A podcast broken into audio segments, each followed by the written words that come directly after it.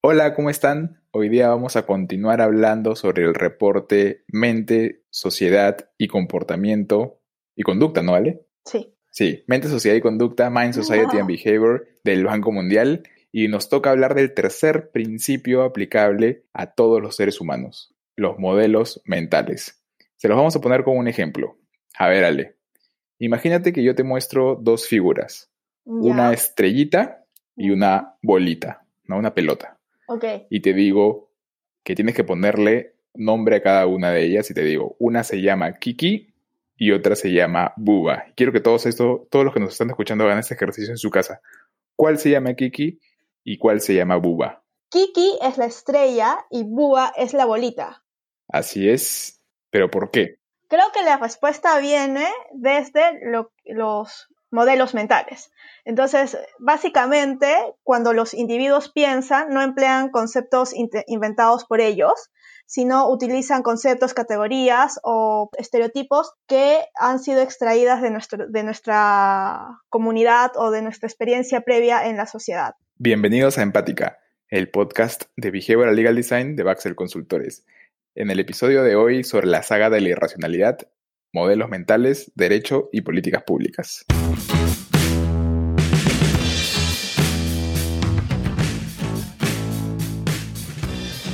Hola, ¿qué tal? Les habla Mario Drago, yo soy socio de Baxel Consultores, como siempre, junto a nuestra Behavioral Legal Designer Ale. ¿Cómo estás? Bien, gracias. Eh, explícanos un poco desde el punto de vista psicológico qué es, eh, de qué trata eh, el tema de los modelos mentales.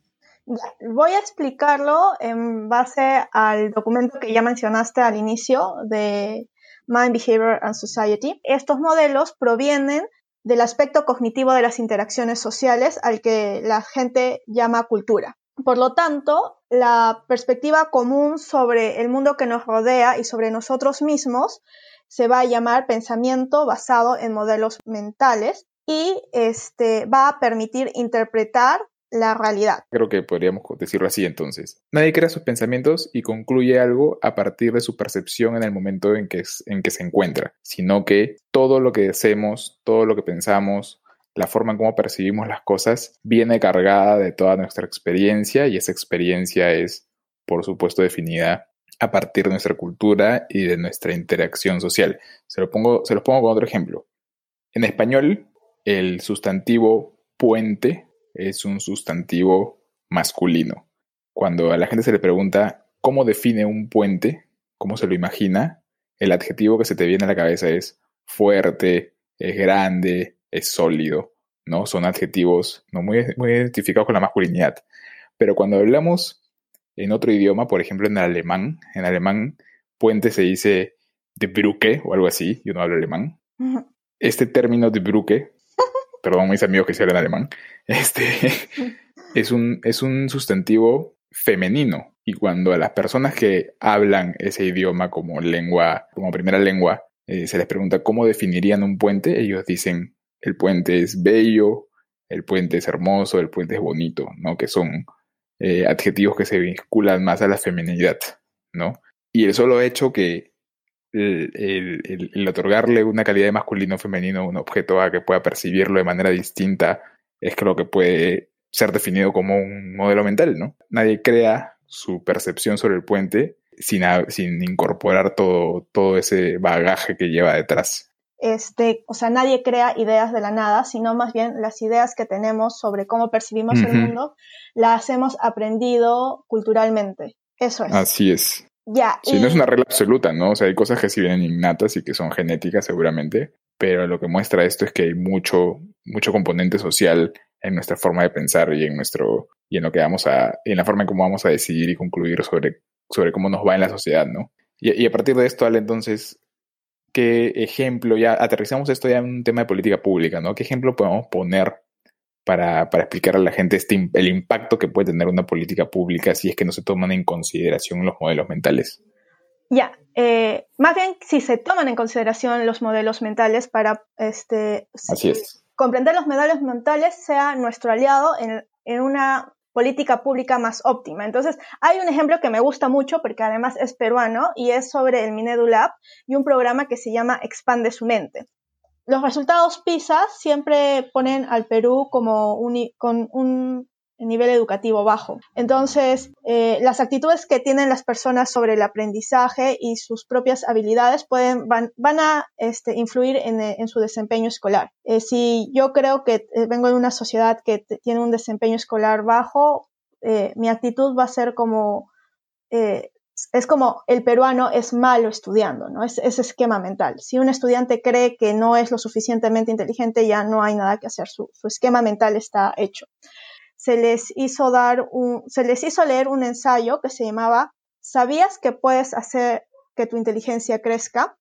Luego, por 90 minutos, los profesores este, y los alumnos discutieron sobre el artículo y finalmente se les pidió a los alumnos, para que puedan concretar lo que habían aprendido, que le escriban a un amigo una carta dando consejos sobre cómo podían practicar y hacer crecer su mente. Los resultados fueron positivos porque eh, estos, estos 50.000 estudiantes se dividieron en un grupo experimental y en un grupo control. Las personas que estuvieron en el grupo experimental mostraron resultados eh, superiores en 0.2% en la desviación estándar en comparación con el grupo control.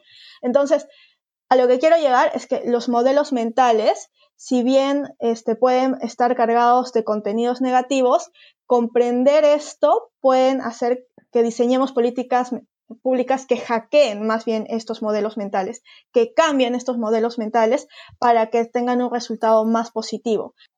Y ese número es importante para nuestros amigos que no son estadistas y que nos están escuchando. 0.2 en su desviación estándar. ¿Es un número importante o es un número insignificante? No, no, es un resultado, es una diferencia significativa. Significa que sí es importante, que sí hubo un cambio y que los niños que fueron expuestos a este experimento que se llama Expande tu mente pudieron tener mejores resultados en comparación con los alumnos que no se les puso esta, este artículo, ¿no? O sea, eh, podemos decir que, lo, que una forma de enfrentar los modelos mentales es a través de aspectos motivacionales. Sí, sí. Porque... Sí, porque lo que, claro, lo que, estoy, lo que estoy entendiendo es que a estos alumnos se les dijo que eran, que podían ser buenos, básicamente. Y simplemente el hecho de decirles que podían ser buenos a través de algo un poco más complejo, ¿no? Que es que su cerebro puede crecer y la discusión. Pero en el fondo el mensaje es ese sí. pueden romper el paradigma de que son malos estudiantes. Sí, sí, tal cual, tal cual. O sea, sí. y esa es la diferencia entre el grupo control y el grupo experimental. El grupo control no se le dijo eso. O sea, los esquemas mentales básicamente son ideas fijas que vamos a tener en nuestro cerebro sobre el mundo, sobre la comprensión del mundo. Entonces, por ejemplo, si mi mamá me, me dijo en algún momento que yo no debo hablar con extraños porque es peligroso, yo voy a creer por mucho tiempo que hablar con extraños es peligroso, porque es una idea fija que tengo, es un prejuicio, hasta que eventualmente yo experimente directamente que hablar con extraños no siempre es peligroso, porque es la forma en cómo haces amigos o cómo crecen tus redes de contacto. Entonces, rompo ese prejuicio que tengo sobre los extraños y esa, ese esquema mental se expande, cambia. Entonces yo ya no voy a tener miedo hablar con extraños, ¿entiendes? Claro, los, esquemas mentales son, pueden ser prejuicios. Son prejuicios. Pero también, pero también pueden ser conductas reforzadas. También, también. O sea, las conductas reforzadas a la larga se vuelven una idea fija y se vuelve un esquema mental. Oh, súper interesante. Sí. o sea, y básicamente cuando tú, tú vas al psicólogo, lo que hace tu psicólogo es cambiar tus esquemas mentales porque todo este tiempo has estado pensando erróneamente en algo y por eso tienes como depresión, ansiedad.